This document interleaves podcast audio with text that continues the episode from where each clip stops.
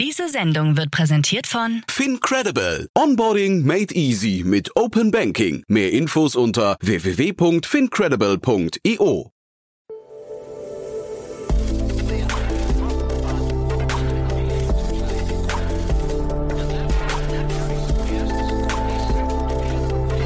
Startup Insider Daily. Investments und Exits. Hallo und herzlich willkommen bei Startup Insider Daily. Am Mikrofon ist Eva Güte und ich begrüße euch wie jeden Wochentag zu unserer Rubrik Investments und Exits. Ihr interessiert euch für die spannendsten Übernahmen und Investitionen in der Startup-Szene? Dann seid ihr hier bei Investments und Exits genau richtig. Wir lassen hörenswerte Runden und Übernahmen aus der Startup-Welt von Experten der deutschen VC-Szene für euch einordnen. So dürfen wir heute Otto Birnbaum, General Partner von Revent, bei uns mit zwei Themen aus München begrüßen. Das Insurtech Otto Nova sammelt eine Finanzierungsrunde in Höhe von 34 Millionen Euro ein. Otto Nova ist auf den Bereich der Krankenversicherung spezialisiert.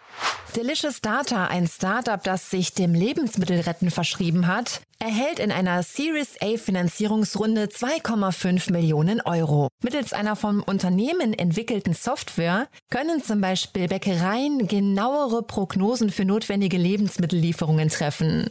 Laut eigenen Angaben wurden dadurch bislang im Schnitt eine Reduktion von Abfällen in Höhe von 30 Prozent erzielt. Das wäre die Themenübersicht für heute und jetzt geht es direkt los mit dem Gespräch zwischen Otto und Jan. Werbung.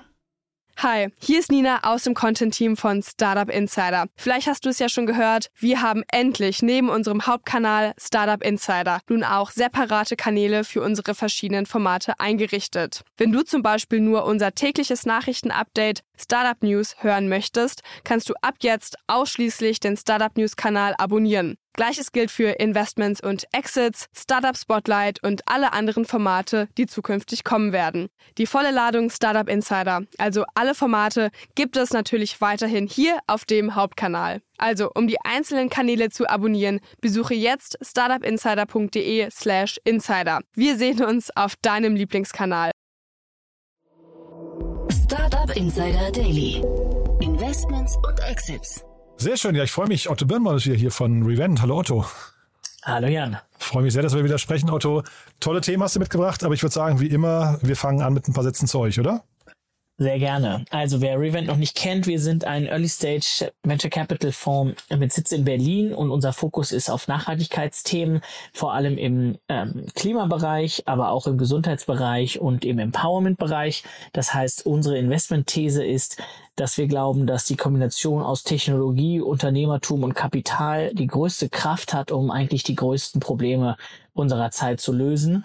Und dementsprechend wollen wir genau diese Probleme angehen und diese Probleme in Opportunities drehen und sagen, hey, da wo die größten Probleme sind, da sind eigentlich auch die größten Märkte äh, und in diese Themen investieren. Mhm. Du hast mir im Vorgespräch gerade erzählt, ich habe gerade relativ viel zu tun. Das heißt, es gibt eine ganze Reihe Unternehmen draußen, die versuchen, diese großen Probleme zu bekämpfen, ne? Ja, was mich sehr freut, weil wir erstens äh, sonst nichts äh, zu tun hätten und zweitens aber auch diese Probleme eben angegangen werden ähm, und es eben wirklich auch eine neue Generation von Unternehmern gibt, ähm, die das sich wirklich zur Mission gemacht haben und da jetzt ihre ganze Kraft und Energie reinstecken, ihr Netzwerk, ihr Geld und ihr, ihre Zeit. Ähm, und deswegen bin ich da optimistisch, dass wir hoffentlich ein paar dieser großen Probleme in den nächsten Jahren vielleicht ein bisschen besser machen können. Mhm. Und du bringst ja eigentlich immer oder fast immer Themen mit, die irgendwie in, euren, in eure drei Pillars da äh, fallen, ne, zu euren drei Kernbereichen gehören. Ähm, was würdest du denn sagen von der von der äh, von den Ambitionen her? Ich meine, das sind ja diese Probleme sind riesig, aber was würdest du denn sagen, wann sehen wir das erste so richtig Impact Unicorn in Deutschland? Oder würdest du sagen, wir haben mit äh, mit NPAL vielleicht sogar das erste gerade schon gesehen? Nee, eigentlich nicht. Ne? NPAL zählt nicht zum Impact, das ist einfach nur Clean Tech, würde ich sagen. Ne? Ja, also wir würden, glaube ich, schon so NPAL und Zola da schon mit reinsehen. Ja, also weil wir auch äh, davon ausgehen, dass es gibt eine neue Infrastruktur, die gelegt werden muss für neue Märkte. Ja, und das ist in der Energiewende, wenn man so will, sind da solche NPALs und Zolas dieser Welt wichtig, äh, um, um, um die Grundlagen zu legen. Das heißt, da könnte man das schon sehen. Ähm, ich glaube, wir sehen sie schon auf Europaebene. Ja, also wir sprechen nachher auch über, ähm, über eine äh, Gesundheitsversicherung, Otto Nova, nehme ich jetzt hier schon mal vorweg. Ähm, aber es gibt auch eine Firma in Frankreich, die heißt Alan, äh, die ist sozusagen auch eine Krankenversicherung in Alan und ist mittlerweile schon eine, eine, eine Milliardenfirma. Äh, das heißt, äh, also wir gehen davon aus, dass wir sozusagen in Deutschland einen Tick hinter, ich sag mal, ähm, äh, äh, England und auch den Nordics äh, äh, hinterher sind und dass das so in den nächsten Jahren kommt und einen Enpal und einen Zola würde ich da schon mit mit reinsetzen. Mhm. Ja, in Frankreich sogar auch Backmarket ist ja fast auch so eine Ecke, ne? Kann, können wir fast sagen, so Refurbishment mhm. und äh, Circular Economy. Also das ist so alles der Kosmos, wo man halt merkt, da gehen jetzt gerade richtig coole Gründerinnen und Gründer oder ne, mit großen Ambitionen auf die großen Probleme los. Das finde ich finde ich super. Ich frage das deswegen ein bisschen, Otto, so als Brücke jetzt zum ersten Thema, weil du ein äh, Münchner Startup mitgebracht hast, die haben ihre dritte Runde, glaube ich, abgeschlossen und die fand ich jetzt relativ klein. Und da habe ich mich gefragt, ob generell in diese Märkte oder in diese, in diese Themen noch zu wenig Geld fließt. Ja, also vielleicht auch um hier mal sozusagen den, äh, den, den Namen zu, zu lüften. Ähm, ich ich würde gerne mit dir über Delicious Data sprechen, äh, die gerade eine zweieinhalb Millionen Series A announced haben und in den aktuellen Zeiten eine zweieinhalb Millionen Series A ist jetzt eher sozusagen ein niedrigerer Betrag. Da gibt's bestimmt Series A's, die sind irgendwie bei 10 Millionen oder bei 20 Millionen. Ähm, aber das muss nicht so viel heißen, nur wenn man viel Geld ausgibt, dass man dann damit auch so gut umgeht. Das heißt, ähm, das ist dann vielleicht gerne, wird das öfter kommentiert und aufgenommen. Ähm, mhm. aber umso mehr Geld man auf dem Konto hat, desto mehr äh, Opportunity äh, zu Defocus hat man auch, weil man könnte ja noch das und das und das starten, aber eigentlich sind die meisten Startups am besten damit beraten, sich auf eine Sache zu fokussieren und wirklich äh, das einfach wirklich, wirklich gut zu machen. Äh, das heißt, diese großen Runden haben immer so ein bisschen auch das Risiko, ähm, zu viele Dinge parallel loszustarten. Ähm, insoweit würde ich sagen, sind manchmal so kleine Runden auch gar nicht so schlecht. Ähm, um aber auf deine ursprüngliche Frage zurückzukommen, gibt es genug Geld in dem Markt?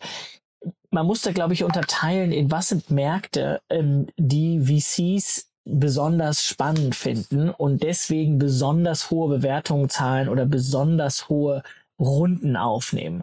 Und, und da ist eigentlich die Gleichung immer relativ ähnlich ist. Umso größer der Markt und umso besser das Team, desto höher die Bewertung, desto höher die Runde, die sie aufnehmen. Das heißt, so nischiger der Markt ist und manche Märkte sind aber gerade Nischenmärkte sind Supermärkte, ja. Ich glaube, da sind ähm, gerade wie in Deutschland mit den Hidden Champions, ja, sind so ganz kleine Märkte, wenn da irgendjemand, weiß ich nicht, äh, äh, ähm, ein großartiges Ventil baut ähm, äh, oder eine, eine Schaltung für Züge und damit Milliarden Umsatz macht. Also nur weil die Märkte sozusagen insgesamt nicht so groß erscheinen, kann man damit trotzdem noch sehr, sehr spannende Firmen bauen. Ähm, aber man fällt dann so ein bisschen aus dem Raster der typischen großen VCs, die auch, ich sag mal, hunderte bis Milliarden von Fondsvolumina haben, weil die müssen ja auch zurückgezahlt werden. Und wenn man sich das überlegt, wenn man sozusagen einen 500 Millionen Fonds hat und man sagt, man möchte den mit einem 3x zurückzahlen, dann sind das 1,5 Milliarden und man im Durchschnitt irgendwie 20 Prozent an der Firma hält, was schon recht viel ist, dann müssen wir die 1,5 Milliarden mal 5 nehmen, dann braucht man 7,5 Milliarden an Exit-Volumen. So, und das mit ein oder zwei Firmen zu machen, wird halt dann schwieriger. Das Unternehmen, über das wir sprechen, ne, Delicious Data, die kümmern sich um Lebensmittelverschwendung, machen das, glaube ich, auf eine ganz äh, elegante Art und Weise. Können wir vielleicht auch gleich nochmal äh, vergleichen, weil ich hatte mit äh, Alexander Holzknecht gerade gesprochen, dem C, äh, COO ist er, glaube ich, von Motatos, ne? Den kennen Sie wahrscheinlich auch. Ähm, also ein bisschen wie auch Surplus und so weiter, versuchen die halt eben auch ähm, gegen Lebensmittelbekämpfung und die haben äh, oder, oder gegen Lebensmittelverschwendung anzugehen. Und die haben äh, eine 38 Millionen Euro Runde eingesammelt gehabt und der hat astronomische Zahlen äh, genannt. Ich habe es jetzt leider nicht mehr genau im Kopf, aber was, was tatsächlich an Lebensmitteln, die eigentlich verzehrbar wären, umkommen, ja, weil sie halt eben nicht mehr verkauft werden dürfen, weil äh, Kunden sagen, da ist, äh, keine Ahnung, die, die Möhre sieht krumm aus oder wie auch immer. Und das, ich habe mich gefragt, ob vielleicht hier Delicious Data den Markt auch zu klein definiert hat, weil der Markt ist, glaube ich, relativ ähnlich, ne? Ja, wobei Delicious Data geht sozusagen eigentlich in den Markt, bevor die Lebensmittel verschwendet werden. Weil was die machen, ist, die haben eine Software entwickelt, die es hilft, gerade in, in der Gastronomie äh, und im sozusagen Bäckereibetrieb, aber auch Kantinenbetrieb, ähm, besser zu planen, was für eine Nachfrage kommen wird. Das heißt, die, die Software sagt dann, okay, äh, heute ist Donnerstag und Donnerstag gehen ganz viele Leute ins Kino und wollen vorher noch eine Brezel haben. Jetzt noch mal ein paar Brezeln backen oder mh, hm, jetzt ist Dienstag und es regnet jetzt lieber keine Brezeln aufbacken. ja, mhm. so dass ähm, man dadurch das besser steuern kann und es sozusagen gar nicht erst dazu kommen wird, dass man dann ganz viele Brezeln wegschmeißen muss. Äh, und das ist, wenn man so möchte, eigentlich besser, ja, weil man, man, man behebt nicht das Problem, sondern man behebt eigentlich eher die Ursache. Äh, insoweit ist das super. Aber es ist natürlich vom dem Markt erstmal, wo das so anwendbar ist, im ersten Blick jetzt nicht so riesig wie wo überall was weggeworfen würde, was schon produziert wurde. Hm.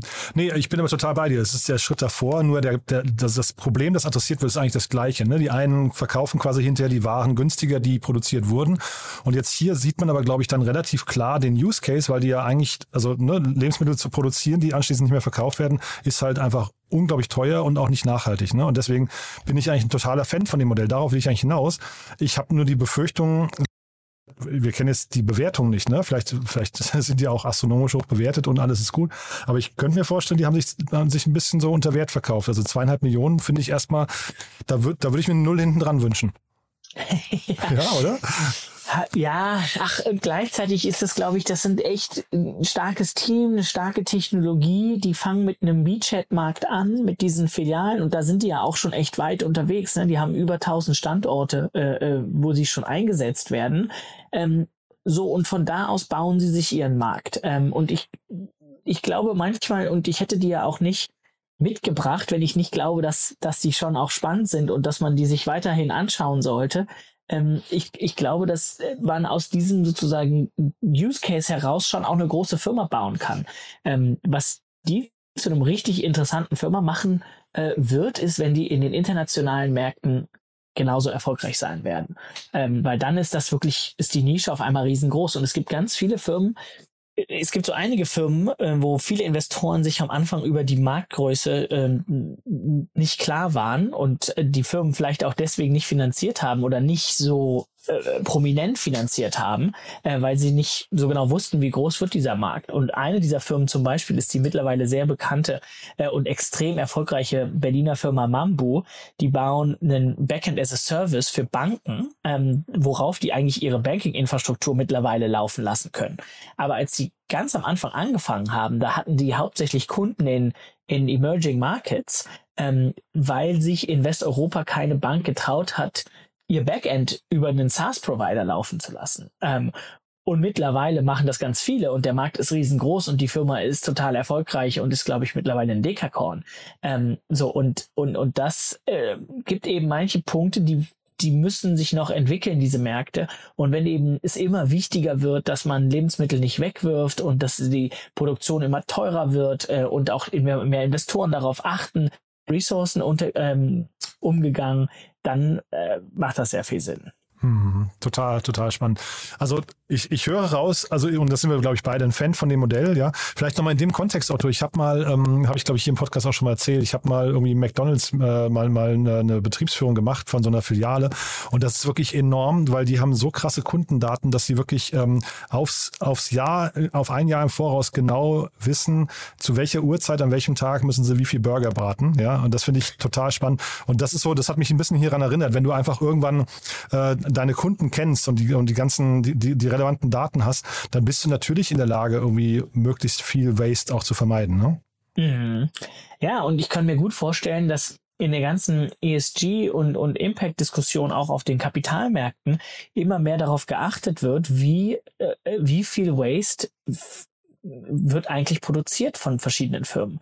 Und dass, wenn eine Bäckerei da sehr viel produziert, ist es erstmal, kostet sehr viel Energie, ist dementsprechend teurer. Ähm, aber ist es eben auch nicht wünschenswert und dementsprechend wird es dann auch abgestraft werden. Mhm. Delicious Data hat auf seiner Seite für Bäckereien und Gastronomie einen schönen Rechner, wo man aber seine Ersparnisse ähm, äh, ein, ein äh, oder also man gibt die aktuellen Daten ein und sieht seine Ersparnisse sofort. Äh, ich finde, das ist ein sehr, sehr überzeugendes Modell. Also man, ich glaube, wenn ich eine Bäckerei wäre, würde ich diesen Rechner machen und danach sofort dort anrufen und das bestellen. ich glaube, nee, weil das ist total plausibel, finde ich, der ganze Case. Ja, ähm, ja, also die haben wahrscheinlich eine große Zukunft vor sich. Wie gesagt, ich wollte am Anfang auch gar nicht so negativ klicken, äh, klingen, weil das war wirklich nur die Rundengröße. Die hat mich gewundert. Das sehen wir manchmal sowas sogar als Pre-Seed-Runde schon mittlerweile und jetzt ist das eine Series A, ne?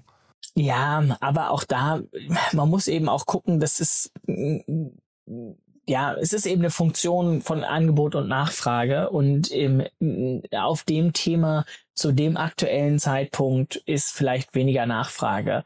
Ähm, das kann sich aber in den nächsten Jahren wieder, äh, wieder ändern. Hm. Also wir laden den Podcast ein, die müssen auf jeden Fall gepusht werden. Das, das Thema ist super. Ne? Das, das zweite Thema braucht, glaube ich, nicht mehr. Du hast ja gerade schon vorweggenommen, das braucht nicht mehr ganz so viel äh, Aufmerksamkeit, glaube ich. Die kennt man schon ganz gut, ne? Genau, es geht hier um die Münchner äh, Firma Otto Nova, äh, die äh, die erste Challenger ähm, Krankenversicherung aufbaut. Ähm, und die haben gerade noch mal eine weitere Finanzierungsrunde bekannt gegeben in Höhe von 34 Millionen Euro. Mhm. Und du hast vorhin Allah schon ange angesprochen in, äh, in Frankreich. Und ich erinnere mich dran, Otto, da haben wir damals drüber gesprochen. Das war, glaube ich, ich weiß gar nicht mehr genau, eine 400 Millionen Runde oder sowas. Also irgendwie eine große, eine große Nummer auf jeden Fall. Und da habe ich zum ersten Mal, habe ich auch jetzt schon ein paar Mal zitiert, den ähm, Vertriebsweg B2B2C kennengelernt. Ne? Das war ein Gespräch mit dir, der sich mittlerweile ja immer mehr etabliert. Aber ähm, da hat Allah vieles richtig gemacht. Ich glaube, das geht aber bei Otto Nova so nicht, ne? Ja, das liegt aber, glaube ich, an der Struktur von Deutschland, wo die meisten Leute eigentlich ihre Krankenkasse schon mit Kindheitsalter haben und dann damit so ungefähr weitergehen. Ähm, und ganz selten wechseln und vor allem nicht vom Arbeitgeber sozusagen eine Empfehlung bekommen, was sie denn machen sollten. Ja, ähm, und das setzt den deutschen Markt unter ganz andere Ver, äh, Voraussetzungen. In den USA ist es auch so, da je nachdem, bei welchem Employer man ist, kriegt man Employer Employee Benefits äh, und kriegt dann bestimmte Sch äh, Schutzpakete. Äh, das heißt, ähm, das ist einfach so, dass dieser deutsche insgesamt Gesundheitsmarkt sehr, sehr reguliert ist, sehr, sehr bisschen verkorkst ist und, und langsam operiert. Das heißt, es braucht einfach länger. Ich glaube, dass es insgesamt sehr, sehr viel Platz gibt, um eine neue äh, Krankenversicherung aufzubauen und auch die alten Krankenversicherungen jetzt sicherlich nicht die agilsten sind. Also da ist einfach auch sehr viel äh, ähm, Raum, der durch Technologie gewonnen werden kann. Ähm, aber eine Versicherung lebt eben auch davon, von Größe. Das heißt, umso mehr Leute in dieser Versicherung sind, desto günstiger ist es für alle, ja, weil man braucht so einen gewissen Skaleneffekt. Und da haben natürlich Challenger am Anfang erstmal schwierigere Voraussetzungen, diese Größe zu erreichen. Mhm. Wir sehen ja momentan relativ viele Runden mit Fremdkapitalkomponente, ne? weil das sind halt dann diese Unternehmen, die es schon geschafft haben, die ihren Product Market Fit ke äh, kennen, die ihre ganzen, äh, äh weiß nicht, KPIs und, und Unit Economics im Griff haben und die dann einfach nur Kapital drauf gießen müssen, um zu skalieren. Das sehen wir jetzt hier noch nicht und ich habe so ein bisschen die Befürchtung, weil also man, man hat von Otto Nova, man, also man kennt die schon lange, ja, die haben ja auch mit Frank Thelen, glaube ich, eine große Kampagne gemacht und so weiter. Aber äh, sie sind jetzt noch nicht so als Shootingstar bekannt, oder? Ja, ist immer schwierig von außen da so reinzugucken. Also ich weiß es nicht. Ähm, klar ist eine 34 Millionen Runde keine 340 Millionen Runde, aber gleichzeitig ist es eben auch ähm, ein Investor, der jetzt nicht in die Frühphase investiert, sondern hier investiert hat äh, äh, Private Equity Fonds äh, Cadence Growth Capital. Das heißt, da würde ich von dem Risikoprofil schon davon ausgehen, dass die sich die Unit Economics genau angeschaut haben und angeschaut haben, ob dieses Geschäftsmodell funktioniert und sozusagen wenig Venture-Risiko nehmen, äh, sondern eher ein Skalierungsrisiko, wo man sagt, okay, das Geschäftsmodell macht per se Sinn und man muss jetzt einfach nur wachsen. Hm. Ja, ich muss auch aufpassen, dass ich jetzt nicht zu negativ klinge. Ne? Das ist also wirklich, das sind eigentlich zwei tolle Modelle und ich finde es ja auch hier beeindruckend, wenn da, wenn da ein Startup hingeht und sagt, wir, wir nehmen uns so eins der dicksten Bretter eigentlich, die man sich vorstellen kann vor, nämlich den, den Versicherungsmarkt im Gesundheitswesen. Ich glaube, da kannst du dich ja vor, vor regulatorischen, äh, weiß nicht, Abmahnschreiben gar nicht retten. Ne? Mhm. Ja, total. Also das ist ein sehr dickes Brett. Das ist auch, die sind auch schon länger unterwegs, da hast du schon recht. Ähm, und gleichzeitig sind jetzt nochmal 34 Millionen Euro, auch nochmal 34 Millionen Euro. Also das ist jetzt auch nicht, äh, äh, nicht gar nichts. Äh, äh, und äh, man darf auch nicht vergessen, die Venture-Zeiten sind 2022 auch andere als 2021. Ähm, und da sind viele Fonds, die einfach erstmal sehr, sehr wenig machen aktuell, weil sie sagen, wir wollen uns irgendwie äh, sicherstellen, dass wir genug ähm, Reserven fürs Portfolio haben. Wir wollen gucken, wie sich die Bewertungen entwickeln. Ähm, wir sind insgesamt vorsichtiger mit dem, was wir tun. Und das führt dazu, dass weniger Kapital in den Markt führt. Und das führt für weniger nach Frage, ja, sozusagen, zum, zum Angebot der Startups, die finanziert werden wollen.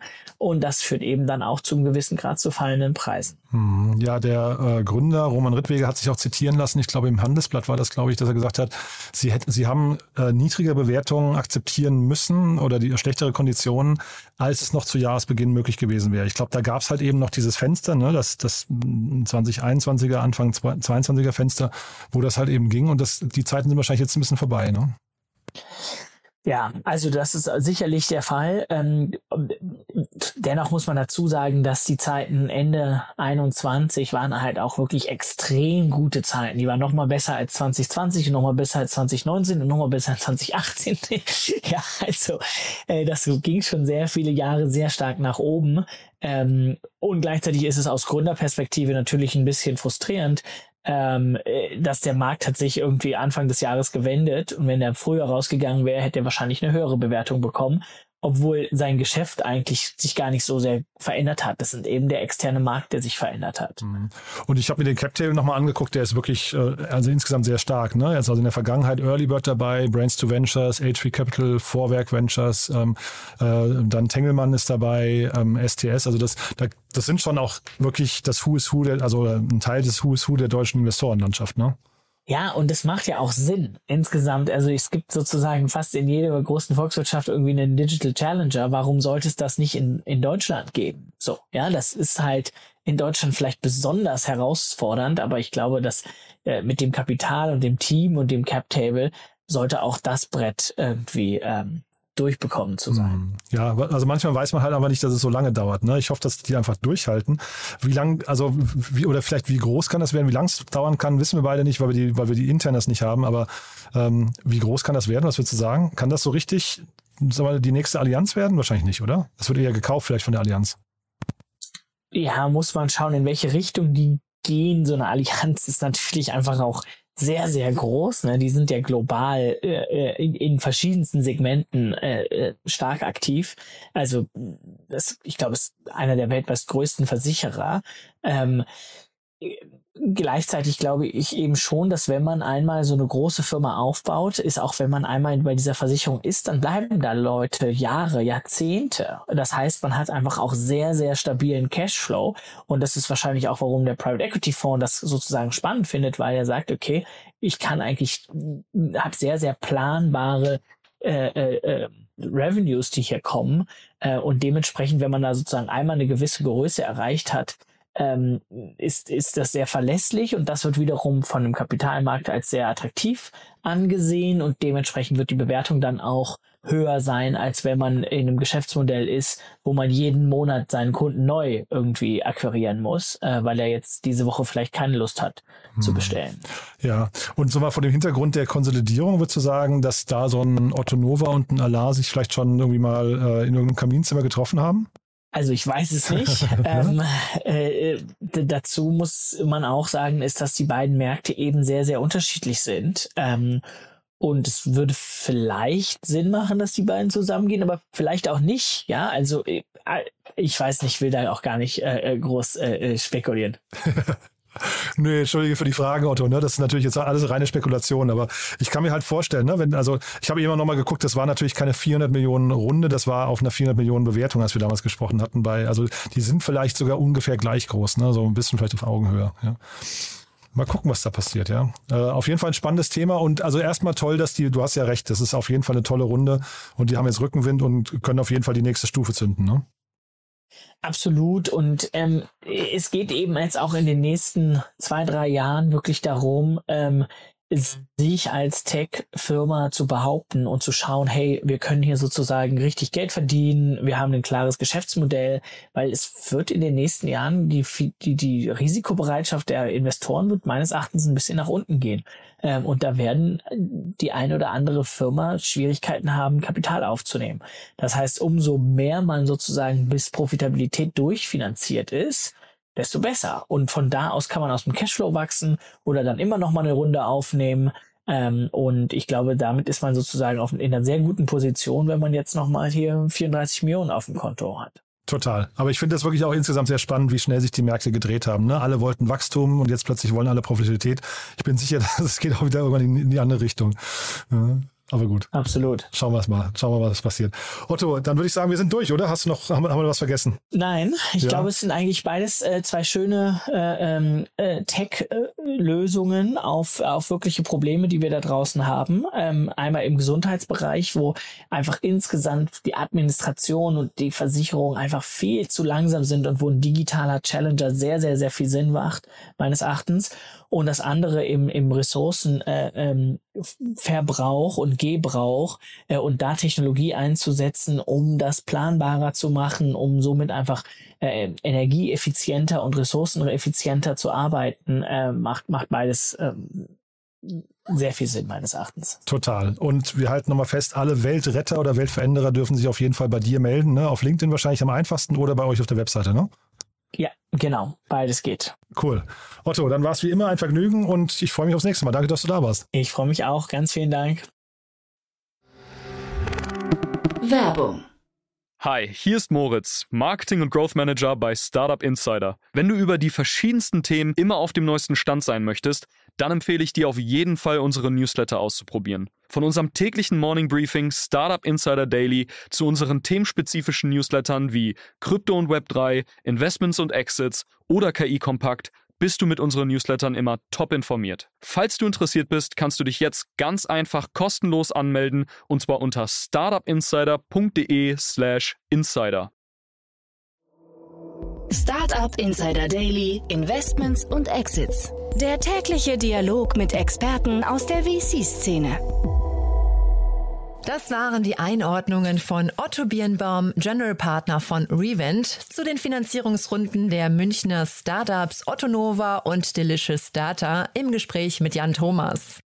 Das war's fürs Erste mit Investments und Exits. Vielleicht schaltet ihr später noch in unserer Mittagsausgabe ein, wo wir Gerrit Schumann, Co-Founder und CEO von More Genius, anlässlich einer im August abgeschlossenen Finanzierungsrunde in siebenstelliger Höhe zu Gast haben. Wenn nicht, hören wir uns hoffentlich morgen in der nächsten Ausgabe wieder. Am Mikrofon war Eva Güte. Ich verabschiede mich von euch. Bis dahin. Ciao. Diese Sendung wurde präsentiert von Fincredible. Onboarding made easy mit Open Banking. Mehr Infos unter www.fincredible.io.